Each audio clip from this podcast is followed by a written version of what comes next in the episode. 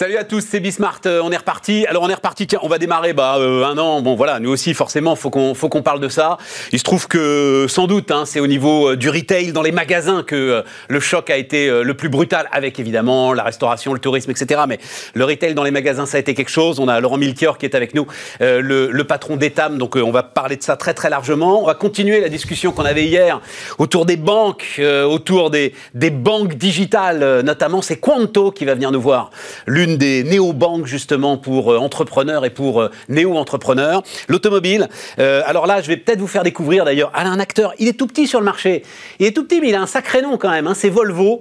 Et alors Yves Pasquier-Desvignes, il y a, je lui demanderai, je crois qu'il y a 20 ans qu'il dirige Volvo en France. Il a une vision quand même hein, de ce qui se passe sur le marché, qui est quand même lourdement retombé, le marché automobile en début d'année là. C'est intéressant. Et puis...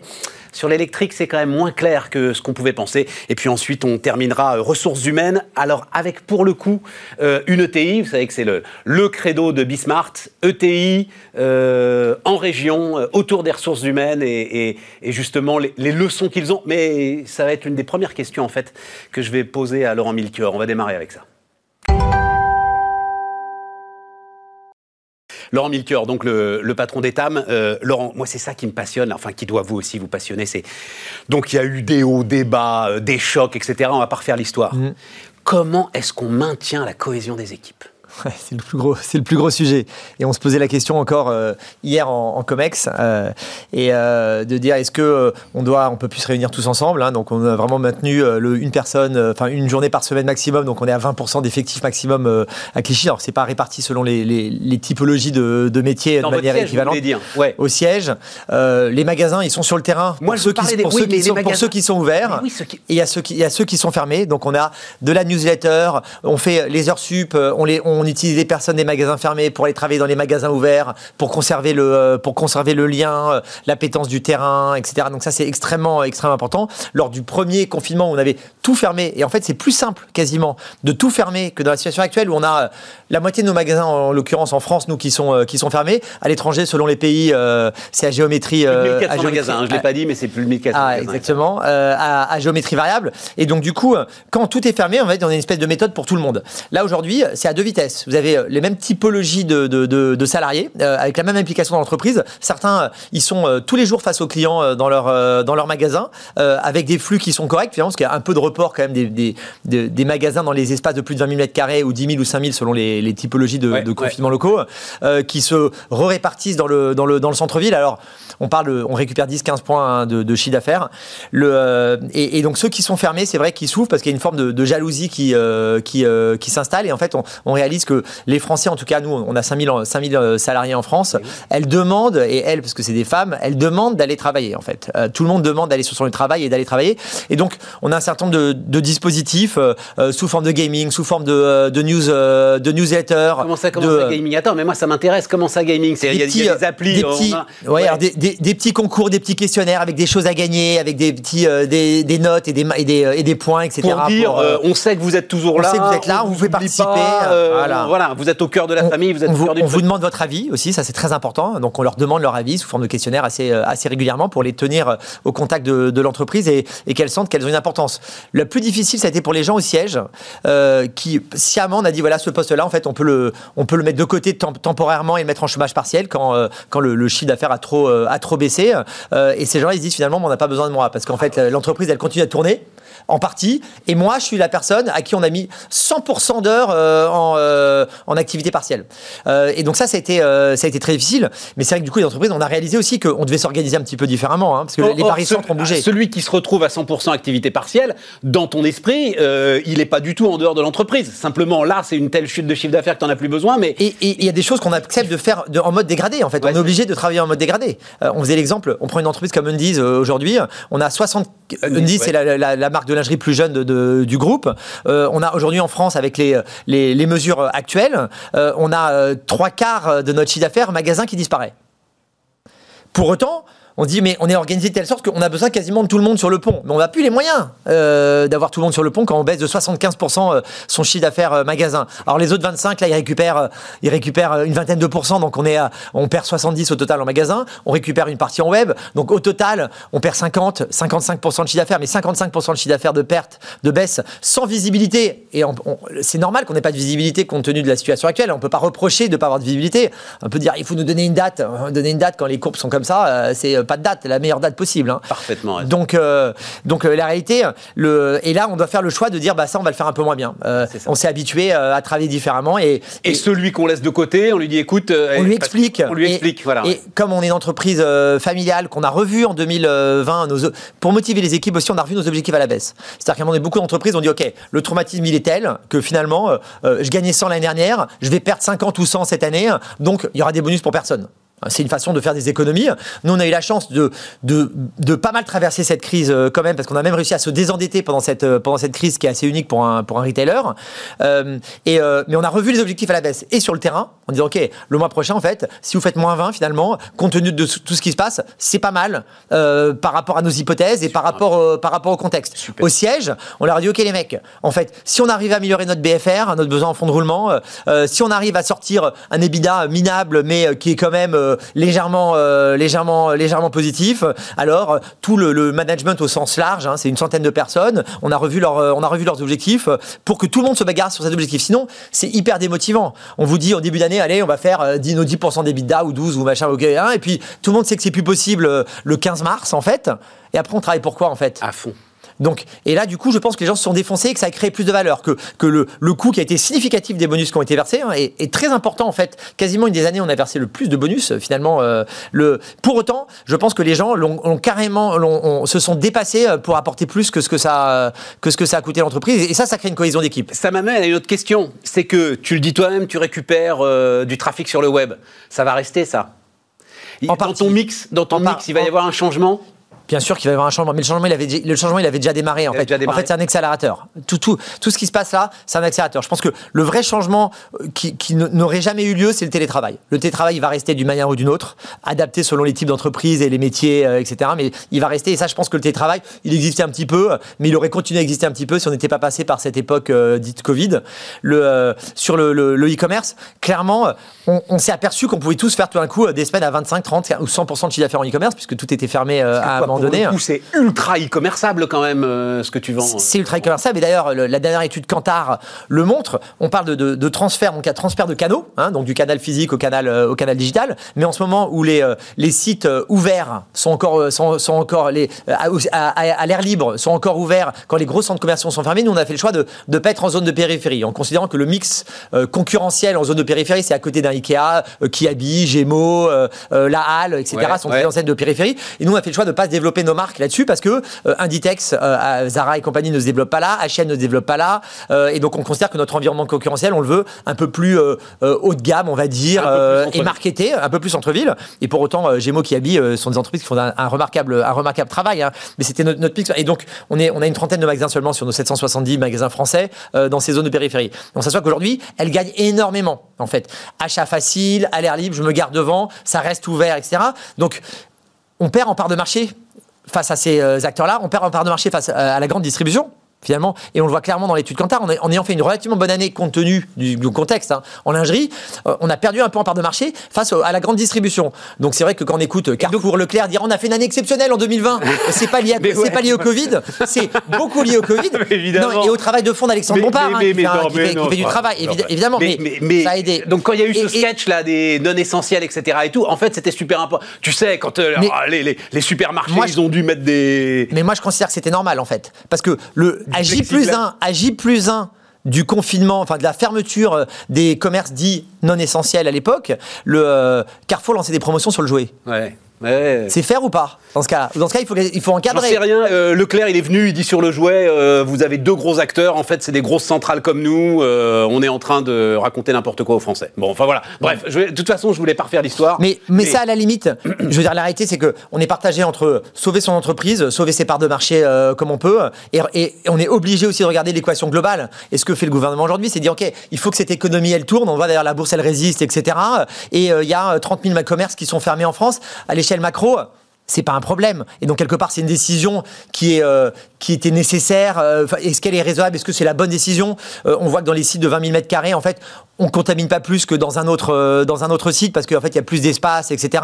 On veut éviter la, les transhumances de personnes. La finalement, justement. Mais il n'y en a pas pour l'instant. Il y a le chômage partiel, hein, qui, est très, très, généreux en France. Mais une entreprise comme la nôtre, le chômage partiel, c'est absolument pas suffisant. Nous, on a réussi à s'en sortir parce qu'on a négocié nos loyers avec nos bailleurs. Il y a eu une médiation qui a à moitié échoué, mais en tout cas, nous, on a réussi à négocier quelque chose de, de raisonnable. ou public Non, il y a eu euh, à l'époque du premier confinement ah euh, l'initiative de, Bruno Le Maire euh, sur le ah non en novembre. Après, il y a eu la défiscalisation, extrêmement compliqué parce que pour nous, une entreprise de notre taille, pour éviter que les gros groupes internationaux puissent en profiter, internationaux puissent en profiter, on a mis un, un, système qui est capé en taille et en montant. Donc nous, en fait, c'est 11% de nos loyers, le crédit d'impôt qu'on peut octroyer. et c'est nous qui devons octroyer le crédit d'impôt. Donc on l'a fait un petit peu, ça a permis de négocier, mais en gros, on fait moitié-moitié ou un peu plus pour le d'abandon pour le bailleur que pour nous parce que nos, nos bilans sont pas exactement les mêmes. Nous, le poids des stocks, c'est de l'abandon. De l'abandon, c'est pas dur. Nous, on arrive à discuter de, on arrive à discuter de l'abandon. Ouais. On arrive euh, et tout. Et tous les, quoi, tous la durée de la relation commerciale tous les, acteurs. J'ai quelques assureurs dont je vais pas citer les, les noms, qui sont propriétaires d'actifs de, centre-ville, euh, qui euh, aujourd'hui nous disent non, c'est c'est que du report. Que du report, moi je veux au tribunal. Et la réalité, hein, c'est que les premiers jugements, ils vont en notre faveur. Nous, ce qu'on dit depuis le début, et on l'a écrit avec Maître Ginestier, qui était notre, notre avocat euh, de famille historique, euh, un garçon absolument brillant, c'est que le fondamental du droit au bail, euh, c'est qu'on nous doit une louissance libre et de notre de notre local en échange de quoi le propriétaire il prend lui le, le risque de l'immobilier donc la plus-value immobilière et nous on prend le risque du commerce. Cette louissance libre, elle n'a pas existé du fait du prince. Mais c'est indépendamment du contrat. Donc la prestation, elle n'existe pas, elle n'est pas due. Si vous commandez 12 euh, voitures, euh, non, non, j'ai compris, tout le monde a compris, tout le monde a compris. Et ça, ça tient en justice, ça. Bah, pour l'instant, les premières décisions, elles sont, euh, elles sont dans notre elles Sont je dis quelque part à ces acteurs qui qui veulent pas négocier, qui disent quoi qu'il arrive, les assureurs, vous devez payer vos loyers qui sont dus. La prestation, elle n'a pas existé. Le loyer. il y a la présidente du tribunal de commerce, enfin la, patronne d'ailleurs de tous les de tous les tribunaux de commerce de France, mais celle d'Evry qui est venue ici et elle dit un truc. Elle dit, vous savez, on va regarder en fait la durée de la relation commerciale. C'est-à-dire, si vous êtes ensemble depuis 25 ans, c'est pas possible que le bailleur vous dise non, vous payez, euh, etc. et vous mette le couteau sous la gorge. Voilà. Donc euh, il y a des éléments comme ça aussi qui sont importants. Et c'est sûr que les tribunaux de commerce vont regarder ça de très près. La réalité, c'est que. Ça m'intéresse ce que tu me dis sur les assureurs qui vont venir bientôt là. Donc, les euh, bailleurs, les bailleurs avec lesquels, alors ils vont vous trouver deux trois exemples pour dire l'inverse, mais la réalité nous c'est à peu près 100%. Le que ce soit des, Français ou des étrangers. Alors que les foncières, par exemple, elles, elles sont plus. mais parce qu'on a une vraie relation dans la durée. Mais ben voilà, c'est ça. Quand vous êtes avec un assureur, il a son très bel actif dans Paris.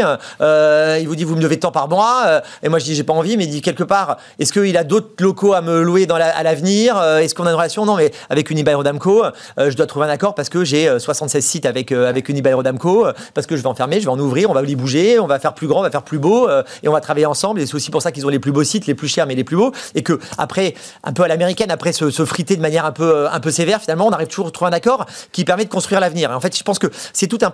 Chaque pan de l'économie dans cette période doit quelque part s'unir et travailler ensemble pour trouver le, meilleur équilibre pour que tous les acteurs puissent survivre euh, et construire un avenir. Je reviens sur des aides, il n'y en a pas, parce que euh, au mois de novembre, euh, pour le coup, l'ensemble des magasins qui ont été fermés administrativement, il y avait une partie du chiffre d'affaires qui était prise en, qui était complètement prise en charge par l'État. Ça a pas été, ce dispositif n'a pas été reconduit non, pour la fermeture des centres commerciaux. Arrêtez, c'est ça fonctionne pas pour les grandes entreprises en fait. Ah, d'accord. Ça fonctionne pour les entreprises de. d'accord, C'est plafonné à 200 000 euros. Ok. En fait.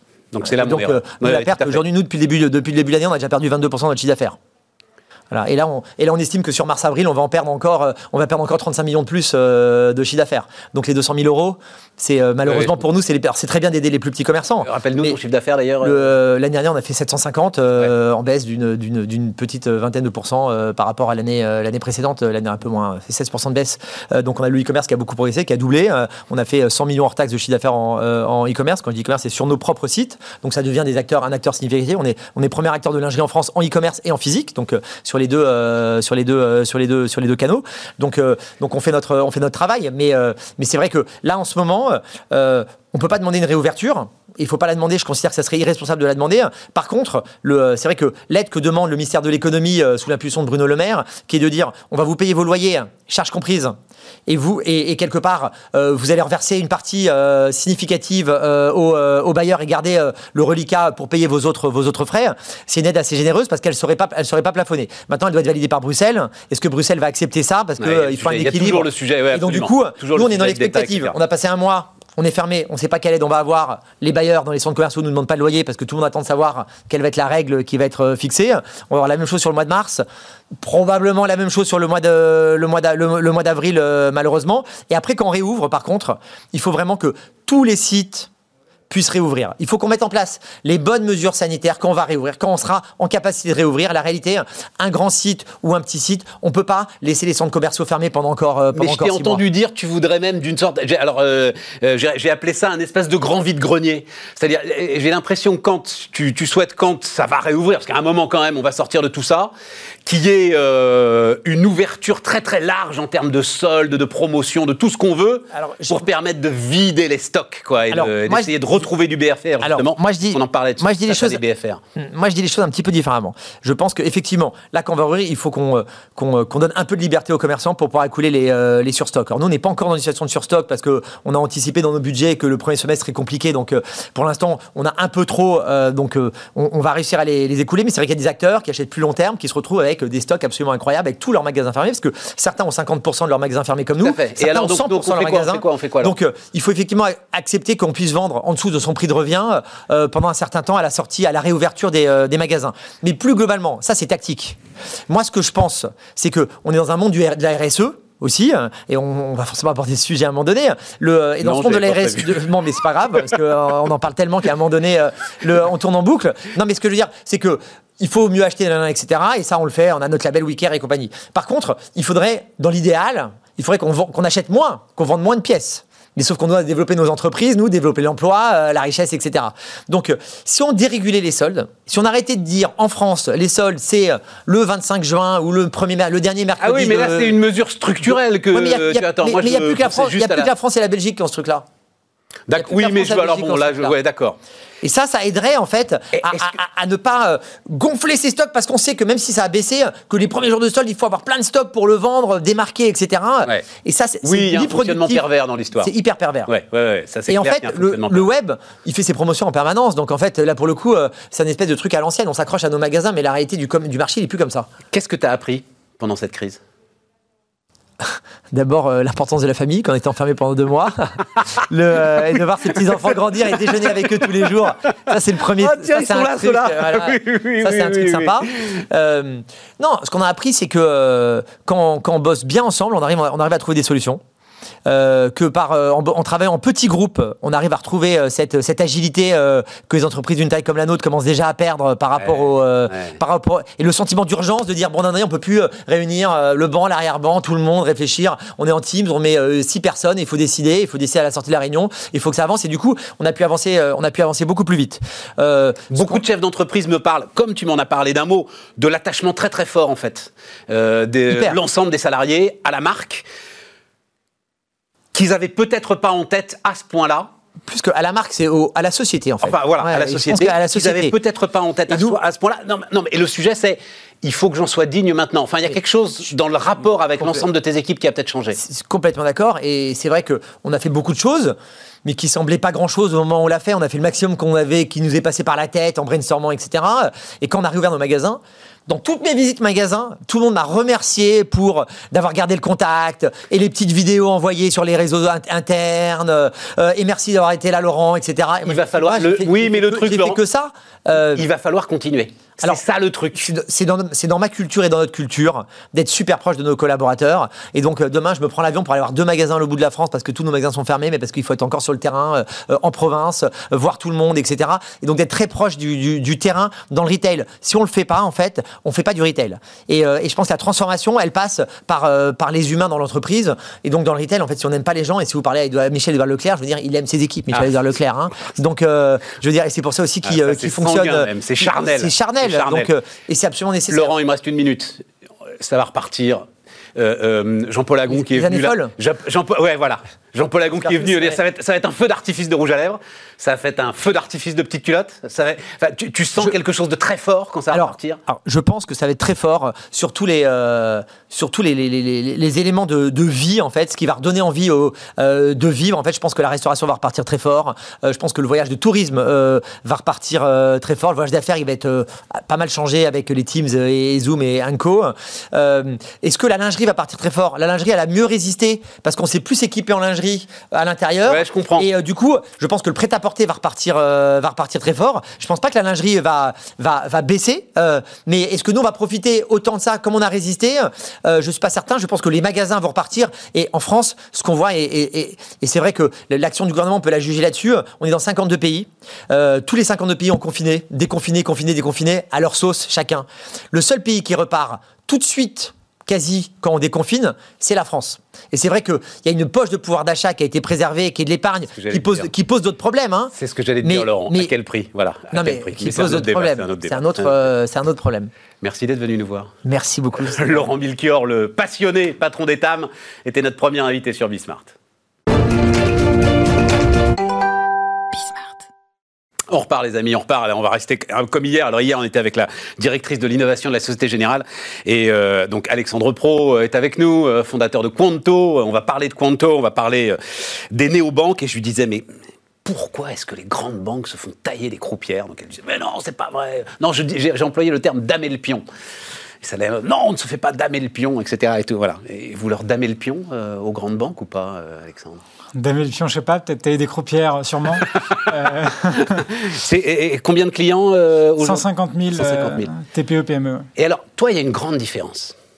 C'est que les néobanques, on peut être multibancarisé, et en fait, c'est pas parce que vous avez un compte euh, N26 ou Revolut que vous n'avez pas de compte euh, Société Générale ou BNP. Pour toi, c'est différent, à mon avis, non?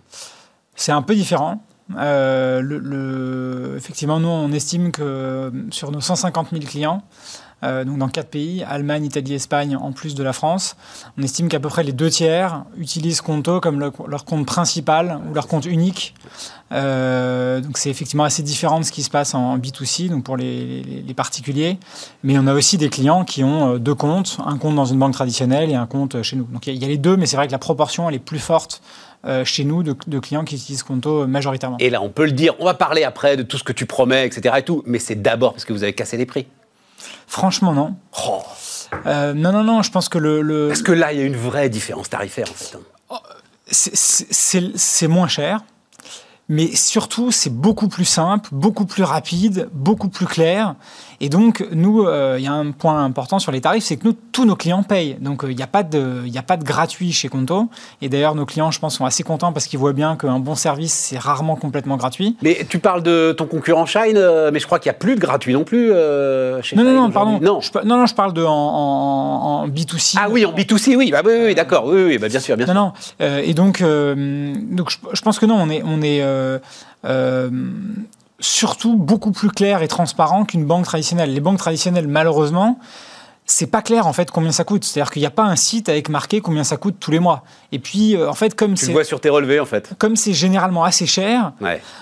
on va essayer de négocier d'avoir une carte gratuite, d'avoir 20% de réduction, de pas payer la première année, etc. Donc tout- toute cette espèce de prise de tête, si je puis dire, sur les tarifs et la négociation, nous, on l'a pas chez nous. Nous, il n'y a personne qui négocie.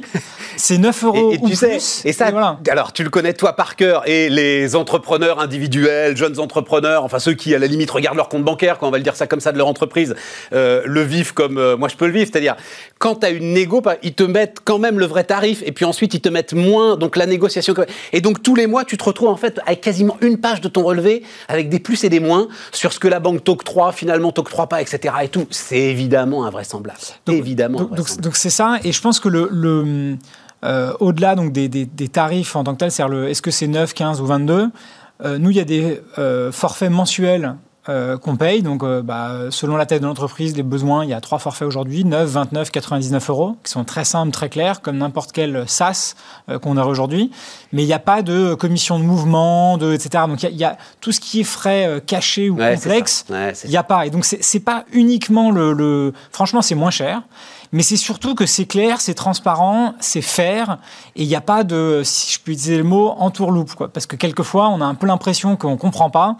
Et que même quand on creuse, bah, en fait, on va pas comprendre avec les banques traditionnelles. Et nous, c'est exactement euh, l'inverse de ça. On est très vintage dans le vocabulaire, là. Damer le pion, entourloupe, voilà, là, euh, très vintage. Bon, Alexandre, j'ai écrit Elle a tout d'une grande, parce que si j'ai écrit Elle a tout d'une grande, c'est que, euh, ça y est, tu lances une campagne télé, donc Quanto lance une campagne télé. On va voir les images, là, on va pas mettre le son quand même, parce que, bon, il y a des limites à ce qu'on peut faire, mais à la limite, on la voit bien, là, sur l'image, donc la carte Quanto, elle défonce le téléphone, tout se fait en ligne, etc. et tout.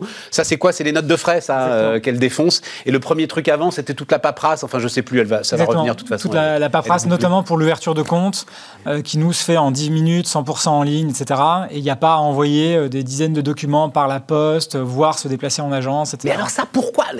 Pardon hein, de parler de tes comptes, mais pourquoi est-ce que les grandes banques, elles maintiennent ça, justement, si c'est pas obligatoire? Euh, je pense que c'est euh, le poids des traditions, le, le process quoi finalement. J'allais dire legacy pour euh, prendre un bon anglicisme. Ouais, voilà, effectivement, c'est le poids des traditions. Donc tradition sur les règles euh, de, compliance, ou de, pour, pour le dire vite, les règles ou les, les, les, process opérationnels qui ont été créés il y a 10, 15, 20 ans et en fait qui perdurent. Euh, la partie technique ou technologique, évidemment, qui est aussi un gros poids. Parce que nous, la, la, la, la grande chance, il faut, le, faut bien l'admettre, la grande chance qu'on a, c'est qu'on on a lancé Conto il y a 4 ans, ou il y a 3 ans même, euh, d'un point de vue commercial. Vitesse et donc, ça veut dire qu'on est parti de, de, rien et on a tout reconstruit, on a tout construit. Mais alors, non, mais justement, tu construis quoi exactement? Parce que tu es appuyé sur un partenaire bancaire quand même, ou tu es euh, une vraie banque, justement? Tu as tout d'une grande Alors aujourd'hui, on est un établissement de paiement. Et donc, on peut faire toute la partie paiement, comme son nom l'indique, mais pas la partie crédit. Ouais. On va euh, proposer des services de crédit dans les prochains mois, mais en partenariat avec d'autres acteurs. On va pas les faire nous-mêmes. Parce que là, effectivement, on rentre dans de la compliance, on rentre dans du dans de la régulation qui est beaucoup plus compliquée à gérer Franchement, c'est un mix de régulation, mais aussi de savoir-faire. Par exemple, savoir euh, scorer, donc euh, noter un risque de crédit, un client, etc. C'est des choses qu'on n'a pas fait jusqu'à présent, et donc c'est un nouveau métier. Et pour pouvoir proposer ce service rapidement à nos clients, on s'appuie aussi sur des partenaires, indépendamment même du fait qu'on puisse ou pas le faire avec notre agrément.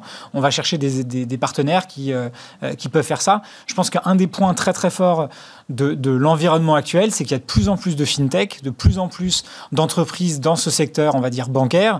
Et donc nous, on n'a pas vocation à tout faire nous-mêmes, on a vocation à faire très bien euh, une petite partie, on va dire, de la chaîne et aller chercher aux bons endroits d'autres outils, d'autres briques qu'on va pouvoir apporter à nos clients. Et en l'occurrence, c'est ce qu'on va faire, euh, c'est ce qu'on va faire pour le crédit.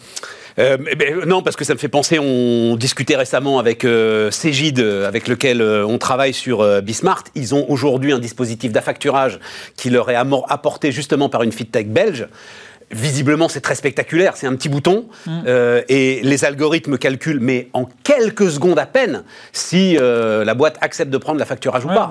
voilà, on, est là sur des choses qui sont euh, effectivement très impressionnantes.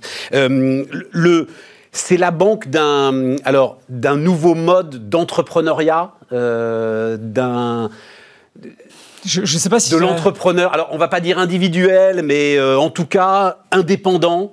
Euh, qui n'a pas forcément euh, vocation euh, à monter une grosse boîte pas vraiment. pas vraiment, tu te définis pas comme ça Non, parce qu'aujourd'hui, on a donc nos 150 000 clients sont tous des TPE, PME.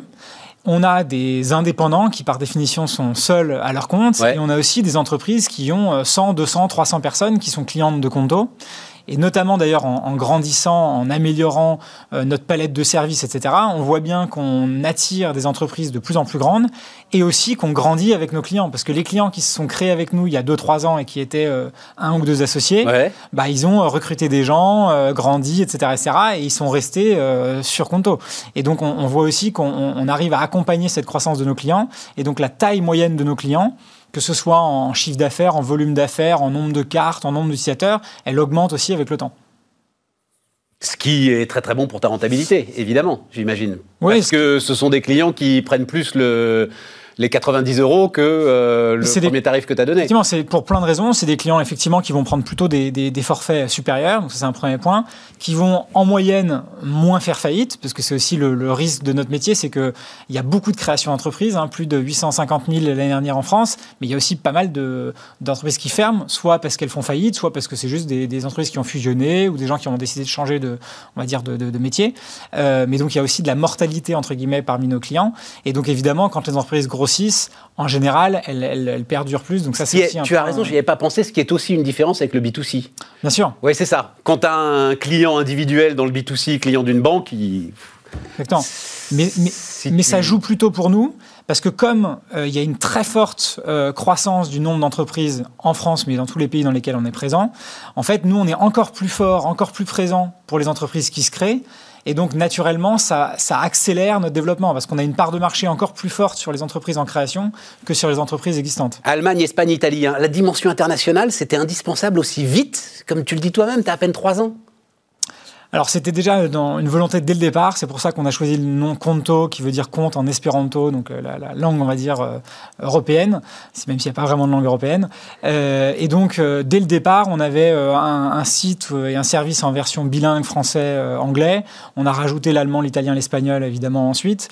et en fait, je pense que il y a deux éléments pour lesquels on s'est lancé rapidement donc sur ces trois nouveaux marchés. Le premier, qui est que en fait le timing est quand même assez clé parce que le marché bouge, va vite, il y a pas mal d'acteurs. On est leader aujourd'hui en Europe, mais euh, si on ne l'était pas, il y aurait probablement d'autres qui essaieraient de le faire à notre place.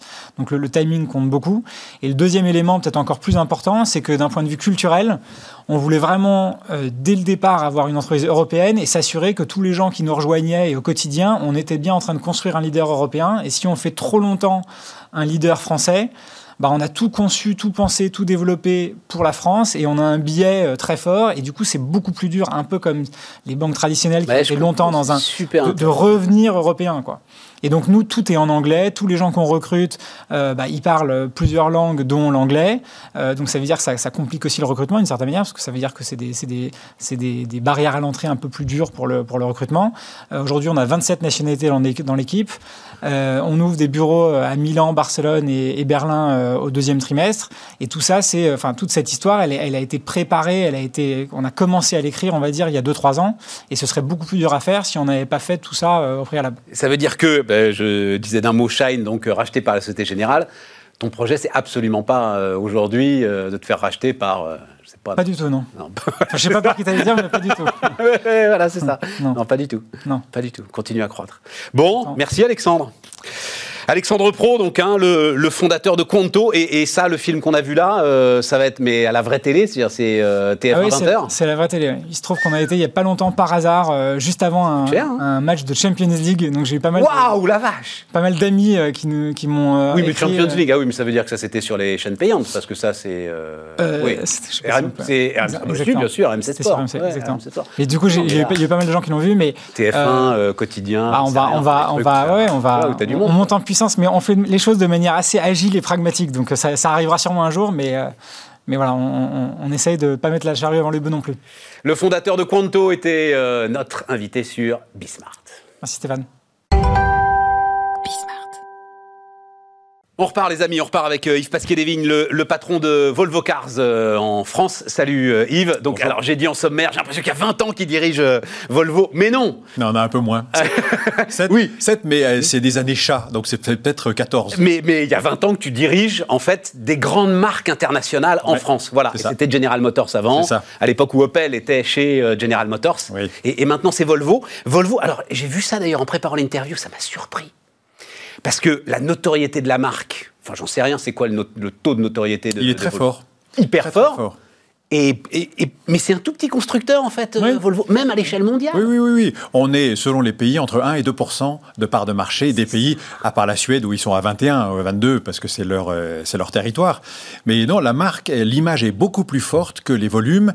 Mais finalement, si tu regardes les créneaux, les segments sur lesquels on est, ben on est à 12, 13, 14 dans le premium et les segments sur lesquels on travaille. Ouais, c'est ça. Voilà, parce, qu'on n'a que, pas les petits. Alors, c'est un des sujets d'ailleurs. Tu fais que des gros SUV. Enfin, euh, ils Oui, essayent oui. d'être euh, de moins en moins gros. Moyen et gros. mais, mais ça veut dire, non, parce que juste très vite là-dessus, parce que je me souviens très bien, à chaque fois, PSA, euh, euh, on allait chercher avec cette question-là vous êtes trop petit, vous êtes trop petit.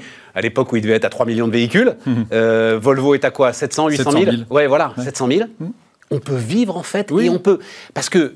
On nous décrit, et c'est de ça dont je veux qu'on parle ensemble, une masse d'investissement considérable euh, devant euh, aujourd'hui l'automobile. Alors, oui, il n'y a pas que ça. On, on peut assumer cette masse d'investissement en, en vendant 700 000 véhicules par jour? Alors, tu dois faire partie d'un groupe plus gros, parce que si tu regardes l'histoire de Volvo seul, bah, la vie a été difficile, Ah ouais, avec ça. beaucoup moins de, de volume. Une fois que ça s'est adossé à un plus grand groupe, ça a été un petit peu mieux. Ça n'a pas non plus euh, très très bien marché. Donc maintenant, ça s'adosse toujours à un investisseur asiatique, euh, mais qui a une panoplie de marques et qui, ont, qui a une, un, un environnement mondial et de la volumétrie beaucoup plus forte. Donc Volvo s'inscrit à l'intérieur d'une volumétrie d'environ 2 millions de voitures. C'est Geely, c'est ça hein, C'est euh, Geely. C'est Geely, voilà, un constructeur chinois, ouais, Ouais, ouais. absolument. Donc ça permet ensuite toutes les économies d'échelle. D'accord. Et en fait, c'est eux en fait qui euh, travaillent notamment, enfin, on va en parler sur les batteries, sur des éléments comme ça, C'est ça. et qui, et qui permettent à Volvo de progresser. Parce que j'étais euh, Oui, oui. sur- Ils, ont, ils ont racheté Volvo à un prix euh, défiant toute concurrence. Et, et le, le proprio a dit immédiatement voilà 11 milliards de dollars sur la table le premier jour, et vous me réinventez tout. De façon très souple, c'est-à-dire une plateforme, des énergies, des, des silhouettes de voitures. Voilà, vous repartez à zéro, vous avez feuille, blanc- feuille blanche, et vous m'électrifiez tout ça, parce qu'il y avait une vision beaucoup plus Et C'était mondiale. il y a quoi Il y a 4-5 ans, ça? Non, non, c'était en 2010. Ah, Donc ça va vite, maintenant c'est 11 ans. Ah oui, oui, oui, bon Dieu. Euh, la deuxième vie de, de Volvo euh, a maintenant à 11 ans. Et avec une feuille de route et, et- et des, des tempos qui s'accélèrent. Alors, Des choses qu'on annonce beaucoup il plus. y a un autre. Alors, je me souviens très bien ça. Tu vas me dire en quelle année tu m'avais dit ça? J'avais trouvé ça complètement dingue. Volvo avait pris un engagement. J'en entends plus parler. Plus aucun mort provoqué soit par une Volvo, donc soit dans la Volvo, soit même un, un piéton écrasé ou un vélo ou oui. Zéro mort. zéro mort Oui, oui. dans l'environnement Volvo. Oui, oui. Mais en fait, euh, on- on- le- au moment où on l'a dit, on l'avait mis à un horizon 2020. Mais comme ça reste un objectif, un but permanent, on n'a pas lâché l'affaire. Et c'est euh, en roulement permanent. Donc c'est une obsession chez Volvo. Et personne ne pourra dire si euh, ça a été le cas ou pas le cas, parce qu'il n'y a pas une mesure mondiale de ça. Mais en tout cas, c'est toujours l'objectif.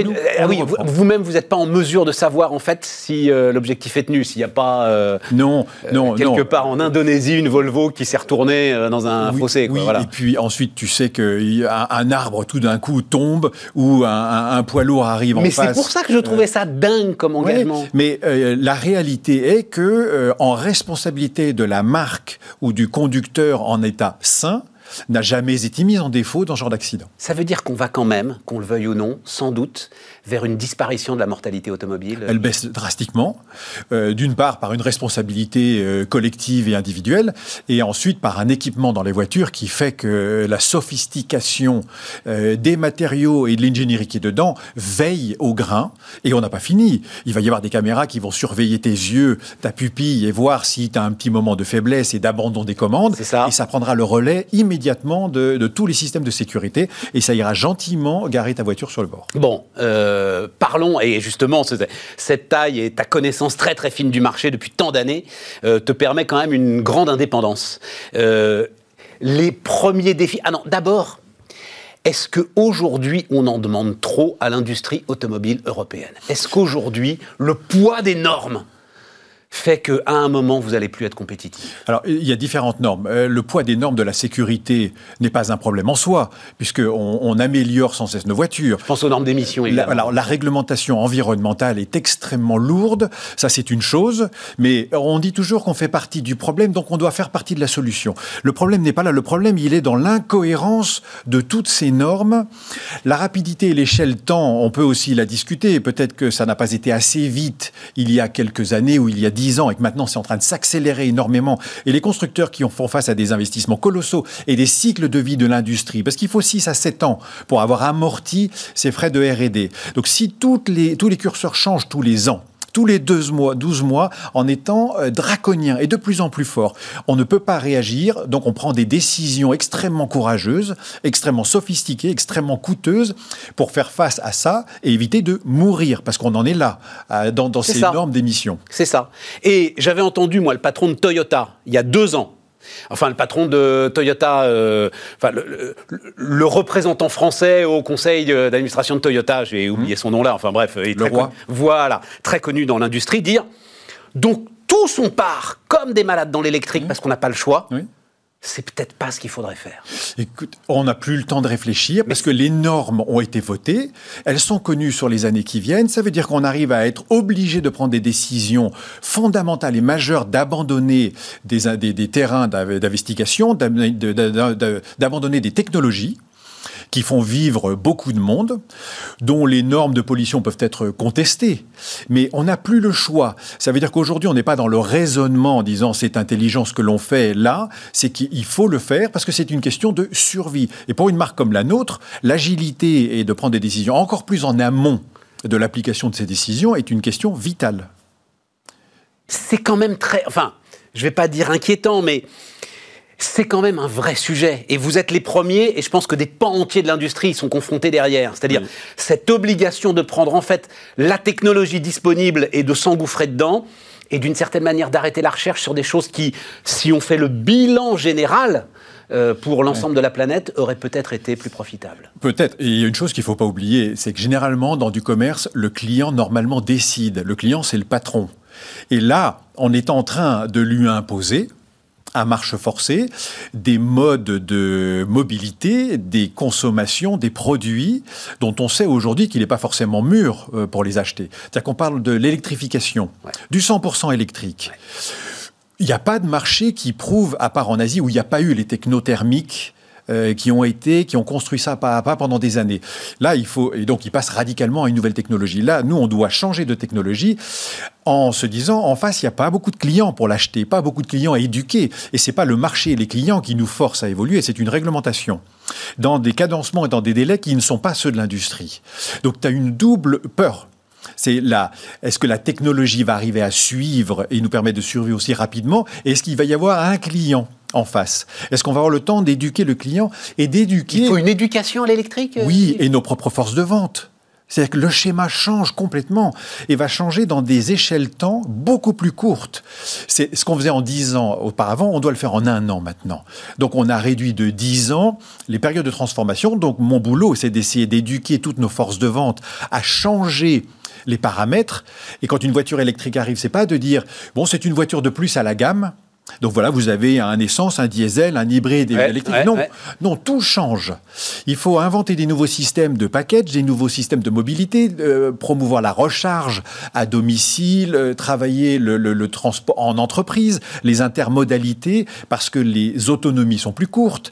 Donc nos propres forces de vente, rassurer des clients qui arrivent avec plus de questions que de certitude euh, et, essayer de les amener gentiment à cette transition parce que spontanément dans les showrooms de quelque marque que ce soit ça se bouscule pas au portillon pour dire donnez-moi ce qui est en tout électrique. Tu sais je voyais là on peut en parler justement parce que la pub d'un de tes concurrents qui me surprenait beaucoup ça commence vous l'avez peut-être vu le, c'est une voix off qui dit euh, il a lu 1357 articles euh, sur le sujet il a consulté 250 000 bases de données. Et tout à coup il a eu un clair de génie devant cette voiture qui passe Sauf que non, t'as pas d'éclair de génie devant la voiture qui passe. Et ce qui reste, c'est l'énorme complexité en fait du problème qui est posé par euh, cette nouvelle vie électrique comme, qui, euh, change tout. Ce qui m'amène à un autre point qui m'intéresse beaucoup, c'est euh, les concessions. Enfin, c'est alors d'abord l'électrique, c'est moins de mécanique. Dans le bilan oui, aujourd'hui, oui, oui, oui, il y a beaucoup moins de pièces d'usure, beaucoup moins de pièces qui ont de la consommation d'ingrédients parallèles.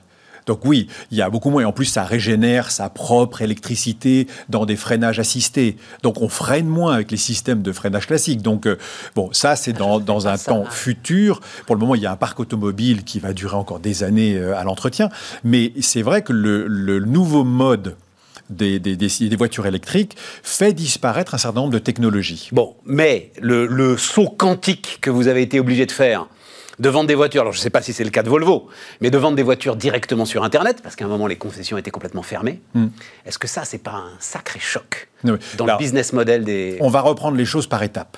Oui, il y a l'affirmation que dans, certaines, dans des années, le commerce se fera plus en ligne. Mais on va revenir dessus. Ce qu'on a fait pendant... On a testé quelques systèmes pendant le, la période de confinement parce qu'on a été obligé, du jour au lendemain, de fermer 100% de nos boutiques et de nos ateliers.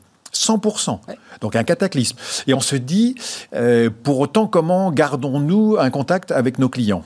Et donc le digital s'est imposé pour euh, des offres moins sophistiquées. Euh, on ne pouvait pas faire d'essais. Donc on a utilisé ce canal. Est-ce qu'il a permis de vendre des voitures? Super marginales, c'est-à-dire rien, honnêtement, enfin quelques unités. On est à moins de 1% de, de business qui s'est vraiment fait en ligne. Mais le contact, l'expérience client, comment allez-vous? Est-ce qu'on peut continuer à discuter? Est-ce que je peux vous faire des vidéos? Euh, Est-ce que je peux vous envoyer quelque chose? Vous faire des offres et, et, vous la proposer en plus en dématérialisé, ce qu'on ne faisait pas parce qu'on était très classique dans l'industrie automobile. Donc là, ça nous a forcé à aller un peu de l'avant. Euh, et c'est surtout la gestion d'une nouvelle gestion de la relation client qui, était très physique avant. Euh, en, voilà, on, se parlait, on, se, voyait, on se touchait. Donc là, ça nous a permis de faire ça et, d'accélérer notre processus qui est de dire attention, tout ça est en train de changer. Soyons prêts pour la génération suivante où là, la dématérialisation, un peu moins de relations, va nous mettre en face de ses responsabilités d'avoir du commerce en ligne. Mais tu ne penses pas que ce sera brutal? Non, ça va, se... petit à petit. Mais bien sûr. Quand tu dis on va y revenir, là, on va vendre des, véhicules en ligne. Oui. On va vendre des choses en ligne, mais pas. Euh, enfin voilà. Au moins, l'offre et le parcours client va être bien meilleur en ligne. Est-ce que ça continuera à se faire via des vendeurs qui seront plus dans le rôle de conseil et des concessions avec des essais, des reprises et une personnalisation de l'acte? Bien entendu. Mais mon principe est de dire il y a des gens euh, dans de, générations un peu plus jeunes que, nous, je dis pas qu'on est des vieux, mais on est un peu poussé par les nouveaux, qui disent acheter, louer parce qu'on n'achète plus rien aujourd'hui. 96% de ce que je vends est en formule locative. Donc ce qui les intéresse, c'est 300, 400, 500, 600 euros par mois en fonction de leurs moyens, mais pas du tout 50, 90 000. Donc ça, on est dans un processus où on ne dit pas une voiture à 90 000 euros, c'est invendable sur Internet. C'est pas ça le problème. C'est que maintenant, c'est 600 euros. Est-ce qu'une offre packagée par 600 euros, 600 euros est vendable, explicable, si je dématérialise tout le process? Et on a des clients qui disent, moi, ça me va très très bien, je signe un contrat, tout est dématérialisé, j'ai pas spécialement besoin d'aller en concession parce qu'on m'en a parlé. J'ai été rassuré par les commentaires bienveillants d'une communauté sur Internet. J'ai tout configuré. Ça me va. Et moi, je dis, s'il y a un seul client au monde qui est prêt à 100% sans venir me voir à, acheter ou louer une Volvo complètement dématérialisée, je veux que ce soit chez moi. Je veux pas le laisser à un autre. Donc, je veux que ma plateforme soit prête. À quelle vitesse? Comment ça va se faire? J'en ai aucune idée. On se projette en disant attention, le temps va vite et on parle de 2030. On dit en 2030, nous pensons que euh, ça sera l'univers commun de tout le monde, ça sera beaucoup plus selon ces process. On aura des concessionnaires. On aura des vendeurs, mais leur rôle, la manière d'agir va être autour de l'expérience client, peut-être moins dans la négociation commerciale. Il me reste une minute, euh, Yves. Euh, le marché est retombé en janvier oui, il n'est pas très fort. Et, tu crois qu'il va y avoir des doutes comme ça euh, C'était très très fort cet bah, été, on a beaucoup raconté. Oui, je pense que ça repartira. Il y a des pans de l'économie qui vont quand même pas bien. Euh, dans, certains pans d'activité. Oui, bien sûr. Euh, on a très bien vu l'année dernière. Et donc c'est ça en fait qui bah, c'est là que ça, là que sur le marché. Il y a quand même beaucoup, beaucoup d'entreprises qui se disent est-ce que je fais, est-ce que je me décide à faire un plan d'investissement? L'année dernière, après les deux mois de, pandémie, c'est reparti très très fort. On a fait une année exceptionnelle sur les mois de l'année. Là, on sent qu'il y a un, un, coup de mou chez les particuliers comme chez les entreprises. Ça repartira. Mais là, janvier, février, mars, c'est c'est pas terrible. Yves Pasquier-Desvignes, donc le patron de Volvo Cars en France, était notre invité sur Bismart.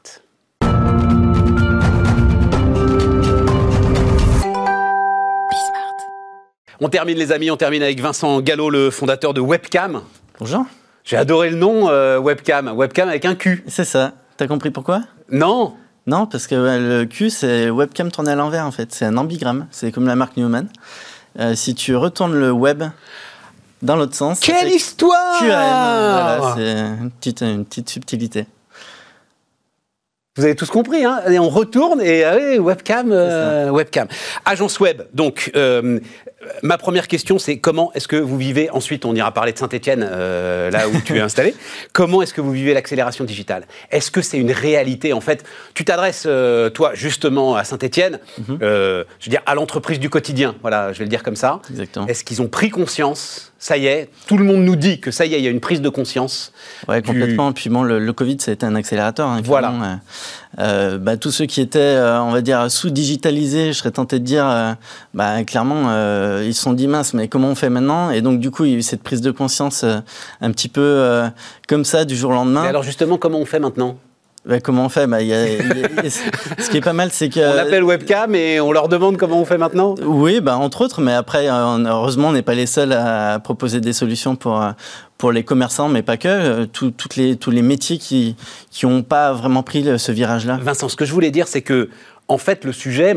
Euh, ok, c'est bien finalement de se mettre en click and collect et puis d'écrire sur sa vitrine euh, on est en click and collect. Mais il faut passer à l'étape d'après. C'est ça. C'est-à-dire, il faut annoncer sur le web ou faire vivre sur le web ce qu'on veut vendre sur le web. C'est ça. Devenir e-commerçant, c'est pas juste se dire j'ai un site internet. C'est pas ça. Voilà. Derrière, c'est des process, c'est de la logistique, c'est de la communication, c'est du web marketing, c'est tout un tas de choses qui font qu'on fait vivre une expérience client complète, une nouvelle expérience client qui est différente. Et tous les tous les canaux aujourd'hui euh, doivent être ouverts, c'est-à-dire euh, euh, il faut absolument que je parle, alors évidemment site internet, mais que j'ai aussi ce qui va bien sur leur portable, que j'ai aussi ce qui va bien sur les réseaux sociaux, etc. Il faut, il faut la palette totale Pas forcément. Ce qui est important, c'est d'avoir la palette qui va correspondre à son audition, à son auditoire. Donc euh, à sa cible, tout simplement, on va dire, ben voilà, ma cible, c'est, euh, euh, voilà, je, veux adresser les, plus jeunes, par exemple, plus les ados. Ben, allez, ben forcément, je vais aller voir TikTok, je vais aller voir Snapchat, je vais aller voir Instagram, etc si je, si je m'adresse en B2B, je ne vais pas m'amuser à aller sur ces réseaux-là. Je vais travailler plus sur du LinkedIn, sur, sur des réseaux spécialisés, etc. Donc, euh, bien évidemment, la stratégie va, dépendre de, de, la cible, tout simplement. Et, et, ça a du sens. On va parler de, euh, moi, ce que j'appelle la revanche des villes moyennes. Ça m'intéresse beaucoup quand même. Enfin, je, vais te le dire d'un mot, mais ça a du sens si je suis euh, un bon commerçant installé à Saint-Étienne. que alors, effectivement, je veux m'adresser aux jeunes, que d'aller sur TikTok. Je ne vais pas être noyé dans cet univers de dingue là euh, aujourd'hui? Bah, Ça dépend ce que je cherche à faire. Hein. Effectivement, euh, euh, ça peut être compliqué d'aller sur quelque chose qu'on ne maîtrise pas du tout. Et là, c'est ça double tranchant. Donc, euh, dans ce cas-là, il faut se faire accompagner par des gens qui maîtrisent. Mais c'est là où toi, tu maîtrises, justement. C'est là où euh, on maîtrise, tout à fait, et euh, où tout un tas d'autres acteurs maîtrisent. on n'est pas les seuls à faire ça. Après, après Webcam a, ses compétences bien marquées sur, sur les réseaux sociaux depuis un certain nombre d'années, notamment. Tu as un truc avec le foot ou avec le sport? Parce que je regardais la liste de tes clients. Et je vois, euh, alors d'abord il y a euh, bah, Saint-Etienne, le football, etc. Mais il y a pas mal de clubs de football. Euh, je crois qu'il y a l'AS Monaco, par exemple. Et puis des sportifs, je vois Thomas Veuclair, donc vous n'avez pas oublié, le, cycliste, Stéphane Diagana, etc. Il y a un truc avec le sport? Alors ouais, tu as repris un peu tout l'historique de Webcam, parce bah, que Webcam, ça a 16 ans d'existence. Moi j'ai regardé les clients, je, vois s'il y a ça. moi je vais sur le site internet du spécialiste internet. Hein, voilà. alors effectivement, on a, on a quand même bossé avec beaucoup de... Et en fait, dans la com, souvent, on a un petit peu parfois étiqueté et quand on est sur un, sur un créneau, ben, paradoxalement, ben, c'est les, les personnes du même créneau fait, que je te ramène non, sur non, le pas sport. du tout. Au contraire, on adore ça. Et donc, euh, et puis bon, quand on est, c'est le tropisme Saint-Etienne. Quand on est stéphanois, on est né un peu avec le foot et donc euh, ça nous colle à la peau forcément. Donc euh, oui, après tout, tout secteur d'activité, pas que le sport, mais effectivement. Et, et si, alors parce que alors là aussi, pareil, pardon, mais effectivement, j'ai regardé sur le site euh, et, et j'ai vu des clients quand même prestigieux, des ouais. grands clients il y en a encore aujourd'hui, enfin, dire, des, grandes marques. On va parler ensuite des, ETI, mais des grandes marques, euh, Moitensi, Française des Jeux, Peugeot, ils sont encore là ou? Euh, On bosse encore avec euh, le groupe Casino en grand client, avec euh, Casino Orange. Saint-Etienne. pour le coup, Saint-Etienne. Qu'est-ce qu'ils cherchent justement dans une entreprise comme la tienne, dans une entreprise à taille humaine, comme on dit aujourd'hui? Bah, bah, Justement, tu viens de le dire, ils cherchent cette relation humaine, ce côté réactivité. nous, on a gardé une ADN de start-up avec des process de, de de plus grosses sociétés. C'est quoi le chiffre d'affaires aujourd'hui de... C'est à peu près 4 millions. Ouais. Donc ça reste une petite entreprise, mais par contre, euh, on est hyper agile, on est capable d'allouer de, la disponibilité rapidement, on est capable d'avoir des gros process de sécurité malgré tout. Et donc en fait, on vient, on a un positionnement entre la toute petite agence et la grosse SS2I. Et ils viennent chercher peut-être une idée de génie, parce que quand Mouettensi débarque dans une agence, même une énorme agence, je pense que les mecs, ils sont capables de mobiliser une équipe euh, en 2-2 pour euh, les mettre au boulot. Ouais, alors on travaille pas avec tout Mouettensi non plus. Hein. on est d'accord. quand même, je pense que quand ils débarquent, euh, tout le monde est au garde à vous. Mais ils viennent chercher peut-être aussi une idée originale. Bah, ils viennent chercher de la créativité. Ouais, c'est ça. Et, et clairement. Et alors, justement, d'être installé dans une ville moyenne, ça booste la créativité, ça fait une créativité différente? Euh, c'est, je dirais pas que c'est, le facteur euh, qui booste la créativité. Par contre, ça, ça permet d'amener un confort de vie. Saint-Étienne, euh, c'est une ville euh, euh, qui est hyper accessible, qui est avec avec beaucoup de, on va dire, de chaleur humaine au sens large. et ben, quand on est, par exemple, on peut facilement s'installer en famille, devenir propriétaire, etc. Et en fait, avoir un cadre de vie qui est qui, est propice à, à, justement à tout ça, à ce facteur. Alors, c'était une de mes questions. Est-ce que l'année dingue qu'on a traversée?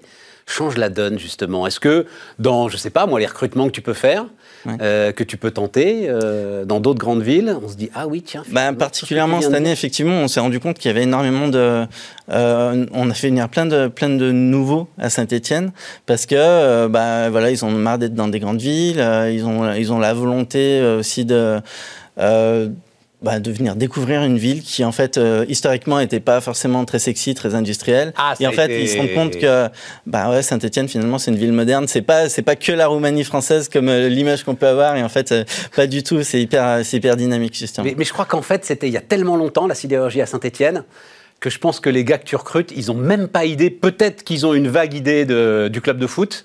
Mais est-ce qu'ils ont encore idée aujourd'hui de, de Manu France, de, de la sidérurgie, euh, de tout ça? Oui, ça, ça, reste encore. Non, justement, effectivement, les, les, nouvelles générations, les, les, Z, Y et Z, on va dire, et Alpha même, ça va. Euh, ils, ils, ont passé, ils ont passé cette étape. Après. Euh, il y a encore l'image du foot qui colle à, qui colle à la peau de Saint-Etienne. Quand on entend Saint-Etienne, c'est le foot malgré tout, même si on est euh, dans les bas-fonds du classement. Mais on le vit bien. on, a toujours la ferveur et on est toujours euh, derrière eux. Euh, il reste deux minutes. donc, tu as monté un incubateur? Ouais, exactement. moi, enfin ça aussi, ça m'intéresse beaucoup parce que, comme tu l'as dit, 4 millions d'euros, c'est une petite boîte. J'imagine qu'il faut mm. se battre pour exister. Ouais. Et, néanmoins, tu trouves le temps, l'énergie et tout ça de, faire un incubateur à Saint-Etienne, mais c'est pour dynamiser la ville, c'est pour dynamiser ta boîte à toi? Alors, c'est pour, euh, effectivement, déjà, il y a, un, côté euh, développement économique local clairement. Et moi, je, suis très entrepreneur. Je suis euh, investi dans d'autres dans d'autres projets autre que webcam. Et euh, quand j'entreprends, euh, enfin quand j'ai entrepris au départ, euh, j'ai fait des erreurs et j'ai là maintenant envie de faire part de mon expérience.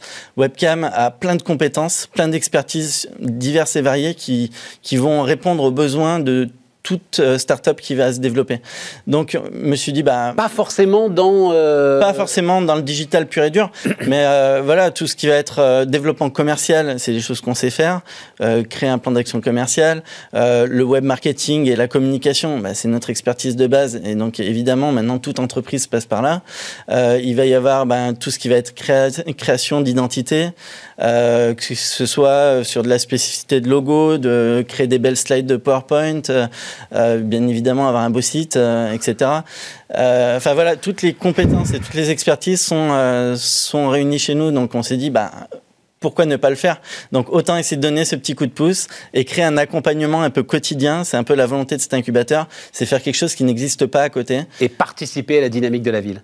Exactement. On a, on a ce petit côté, euh, il y a ce petit côté chauvin. Mais, mais, il y a une petite pointe d'accent d'ailleurs. Hein ah peut-être. Hein, je m'en rends pas compte. Ah oui, oui, oui, on l'entend. très spécifique. Euh, pointe d'accent stéphanois. Merci pour tout ça, Vincent. Vincent Gallo, donc un webcam qu'on peut inverser maintenant, ça y est, j'ai compris. Était notre dernier invité sur euh, Bismart. Euh, bonne soirée à vous et nous, bah, on se retrouve demain.